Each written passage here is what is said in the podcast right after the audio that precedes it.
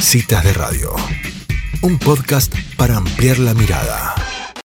Bueno, muy bien, llegamos a nuestro momento de esta historia mínima, esta columna que tanto nos gusta, conocer a, personas, conocer sus historias de vida y sin duda quedarnos con, un aprendizaje, ¿no?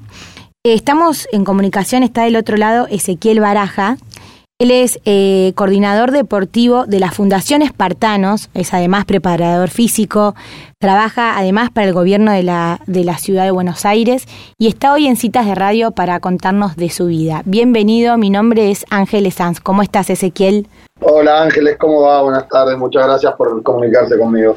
Bueno, nosotros somos realmente muy seguidoras de los espartanos porque nos parece muy bueno el trabajo que hacen. Eh, la verdad que conocemos varias historias, eh, hemos rezado el rosario también con los espartanos y cuando leímos tu nota, en, la leímos en, Infobae, dijimos, bueno, queremos contactarnos con Ezequiel para que nos cuente un poco quién es hoy Ezequiel Baraja. Muy bien, bueno, te, comento. Como dijiste vos, mi nombre es Ezequiel Baraja, tengo 34 años, soy papá de dos chicos, Franco y Juli, que son chicos grandes. Eh, Franco está por cumplir 16, Juliana 14 son, yo los tuve muy chico, bueno, vengo de una familia tipo, mamá, papá, mis hermanos, me crié en Villa Maipú, San Martín, barrio en el que prácticamente nací, me crié y aún sigo viviendo. Tuve un pasado, una infancia bastante complicada, una infancia, una adolescencia bastante complicada, por influencias, malas influencias, bueno, consumo de drogas y demás. Las consecuencias fueron terminar detenido y fue todo un proceso muy largo hasta que de la mano de Espartanos pude recuperar mi libertad y bueno, ser lo que soy hoy. Hace siete años que me encuentro libre.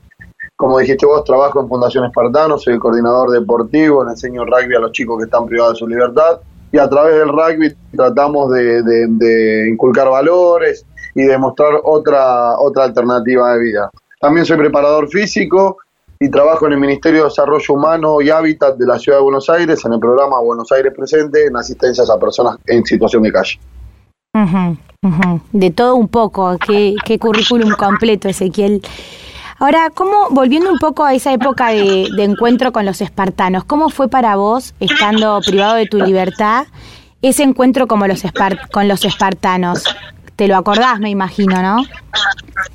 Sí, sí, fue tremendo. O sea, yo no tenía muchas expectativas. Me encontraba en el penal, hay un campo de deportes, la cancha, que en ese momento era una cancha de barro horrible, muy, muy complicada.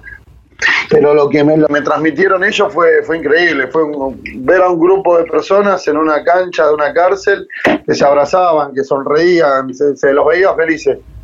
Y yo sentía que venía de muchos años de, de pasarla muy mal, de, no, encontrar un momento de felicidad en mi vida durante muchos años. Y la verdad que eso fue lo, que más me llamó la atención y, bueno, y ahí quise participar y de ese momento me puse la camiseta de Espartanos y jamás me la saqué. Hola Ezequiel, soy Elisa, ¿cómo estás? Elisa, buenas tardes, ¿cómo va? Muy bien. Me, me gusta esto que dijiste que se los veía felices, ¿no? Cómo a veces esa felicidad del otro contagia y uno también quiere tener como un poquito de eso. Em, sí, sí, o sea, lo, que transmitían ellos era eso, era felicidad y lo que yo creo que, a mí me necesitaba era, era en un momento de mi vida pasarla un poco bien, más allá de todo lo mal que le había pasado, pero mm. ya por cosas que yo hice mal, que, yo decidí y estaba ahí para bancármela, pero veía que a través de ese deporte que ellos estaban practicando podía llegar a ser feliz como ellos. Ezequiel, ¿y ahora cómo es para vos volver y ser vos un espartano que va en busca de, otros chicos que a lo mejor también están esperando ese poquito de felicidad o de paz o de pasarla un poco bien. ¿Qué, qué, qué te pasa a vos cuando entras en ese rol? A mí me pasa que siento una responsabilidad terrible de mostrarle a los chicos cuál es el camino y yo siempre les comento que si yo pude, vos también podés. Yo me encontré en esa misma situación, sin expectativas, sin alternativas, sin ganas de, de ser diferente, hasta que en un momento se despertó algo en mí que dijo, dale, tenés mucho más para dar y este es tu momento y acá tenés las herramientas. Así que, desde que yo salí asumí ese compromiso y a través del liderazgo que hoy me toca con los chicos eh, trato de, compartirles eso, ¿no? La experiencia de vida, que lo tomen como, como una herramienta para que el día de mañana cuando salgan sepan con lo que se van a encontrar y sean fuertes ante las adversidades que se vayan poniendo en el camino. Ezequiel, ¿le costó a tu familia, Ezequiel, ¿le costó a tu familia eh, creer en ese cambio que vos hayas hecho interno? Es la, la, primera vez que me preguntan eso, si mi familia alguna vez me creyó. Me costó muchísimo convencer a mi mamá, te juro, me costó muchísimo convencer a mi mamá por sobre todas las cosas que fue la que más, para la que mayormente le mentía. No, esto lo conseguí de tal lado, esto voy a cambiar, voy a cambiar, voy a cambiar, y siempre pasaba lo mismo. Pero bueno, con el tiempo y con los hechos se fueron convenciendo de que, no había vuelta atrás, el cambio era rotundo, que se, sentía y que, y que nada, que yo ya estaba firme en ese camino que quería, que quería transcurrir. Mm, qué bárbaro, ¿eh? Sí, las madres somos bravas. Me imagino la tuya. Sí, sí, mi, no, mi mamá es muy particular, sí, bastante brava. Ezequiel, eh, sabés que nosotros hablábamos eh, un poco fuera del aire de las oportunidades, ¿no? Eh, un poco tu historia nos hizo pensar en qué bueno es que es darle las oportunidades las veces que sea necesario a los demás, no solo la segunda oportunidad, sino las oportunidades que sean necesarias. ¿Qué opinas vos de las oportunidades? A ver, yo te hablo de las oportunidades en este contexto que y quizás lo relacionás con otro contexto, por ejemplo, con la situación de calle, con, con los pibes que yo trabajo, y, hay muchas personas que hablamos de segundas oportunidades. ¿Tuvieron una oportunidad en la vida, por lo menos, para decir tienen una segunda oportunidad? Porque hay personas que, que lamentablemente ya nacieron condicionadas en el lugar donde les tocó nacer, eh, la familia que les tocó, en las condiciones y demás, y eso te va condicionando para la vida y hay muchas probabilidades de que no sigas un buen camino. Entonces, yo creo que esas personas nunca tuvieron la, una oportunidad y, la primera oportunidad la encuentran en la cárcel. Diferente es mi situación, que sí, yo tuve varias oportunidades porque tuve una vida diferente, tuve papá, mamá, educación, comida, nunca faltó nada, más allá de, alguna crisis económica que pudo haber en la familia, yo siempre tuve prácticamente la, la, vida solucionada y tranquila, pero por decisiones mías opté primero por influencia de otras personas y después ya era una decisión mía, las cuales cometí errores, lo pagué, lo lamenté y hoy, hoy tengo la, el poder de decir, mira, la transformación va por este lado. Pero creo que las oportunidades, algunos sí son segundas oportunidades, pero la mayoría que se encuentran, las personas, la, gran mayoría de las personas que se encuentran privadas de su libertad, quizás nunca tuvieron esa primera oportunidad. Mm, mm, mm. Qué, bárbaro, ¿no? Como, como lo decís, y es cierto. Uno por ahí desconoce ese mundo y, y por ahí es verdad, hay gente que, que no, no le es tan fácil conseguir oportunidades, ¿no? Tal cual. Y mm, Ezequiel, a vos, ¿qué, ¿qué fue lo que te llevó a decir quiero un cambio y, realmente abrazarte a, otra vida? ¿Adentro tuyo lo, pudiste identificar? Sí, totalmente. El, padecimiento de tantos años de estar preso, el, el ver sufrir a mi familia. Uno cuando está preso no solamente está condenado, sino que condena a toda su familia a estar preso con vos es a, donde yo esté, mi familia estaba y, la verdad que eh, sentir ese padecimiento que, que tiene la familia en el momento que estás preso es, es horrible. Y yo creo que fueron una serie de, de, situaciones que me fueron marcando dentro de la cárcel, mucha violencia, vivir al límite y demás.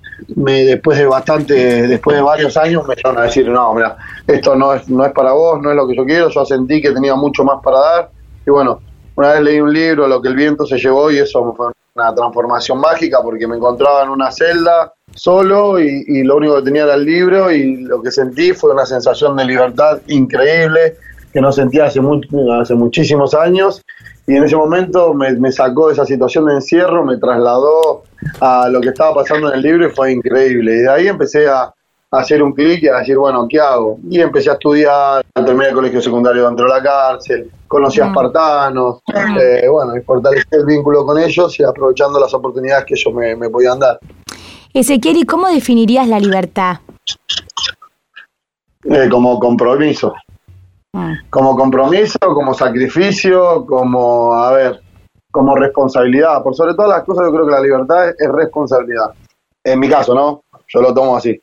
Ezequiel, vos contás como que, o sea, contás lo mal que la pasaste en la cárcel y a su vez, cuando hablaste de las personas que tenían como su vida ya como un poco condicionada hacia terminar en la cárcel, parecía ser como que es una, una dos caras de la misma moneda que por un lado puede ser un lugar de oportunidad, donde a vos se te dio la posibilidad de tener esta segunda oportunidad en la vida, y por otro lado es un lugar donde la pasás pésimo. ¿Te parece que la cárcel es un lugar donde a veces se puede encontrar la libertad como vos contaste que te pasó a vos?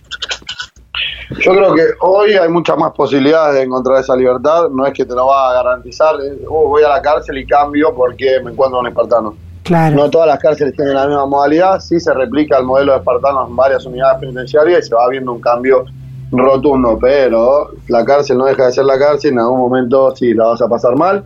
Y bueno, y es, y es, y es parte de lo que te toca vivir por el hecho de lo que hayas cometido y lo estés pagando. Claro. Eh, eh, bueno, uno a veces terminar y qué voy a hacer yo cuando esté un poquito mejor, a qué aspiro.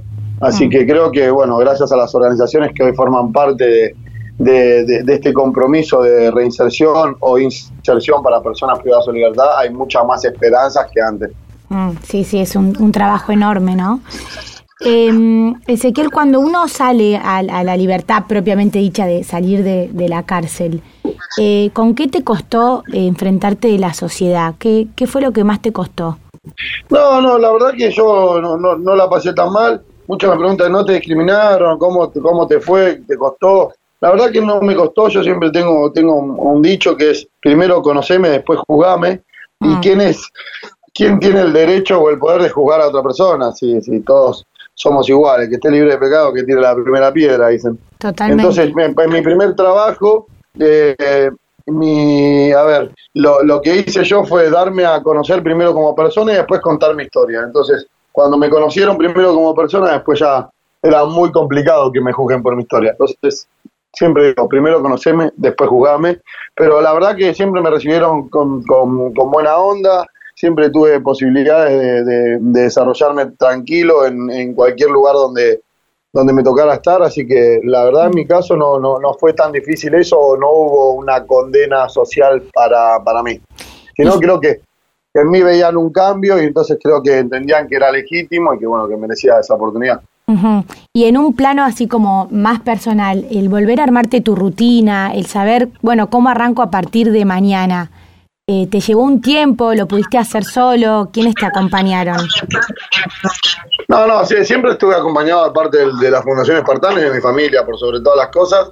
Y la rutina es cambiante, porque yo mi rutina no era la misma que es hoy hace 3, 4 años atrás. Mm. Entonces es, uno va evolucionando y se va acomodando según lo que te toque vivir en el momento. Yo estoy muy acostumbrado a que mis cosas cambien así de un momento para el otro. Soy un tipo muy inquieto, entonces trato de, de- de- de organizarme y de, de- de- de tener una vida bastante estructurada, respetando mis horarios y demás, para, para poder llevar una vida, qué sé yo, más en armonía.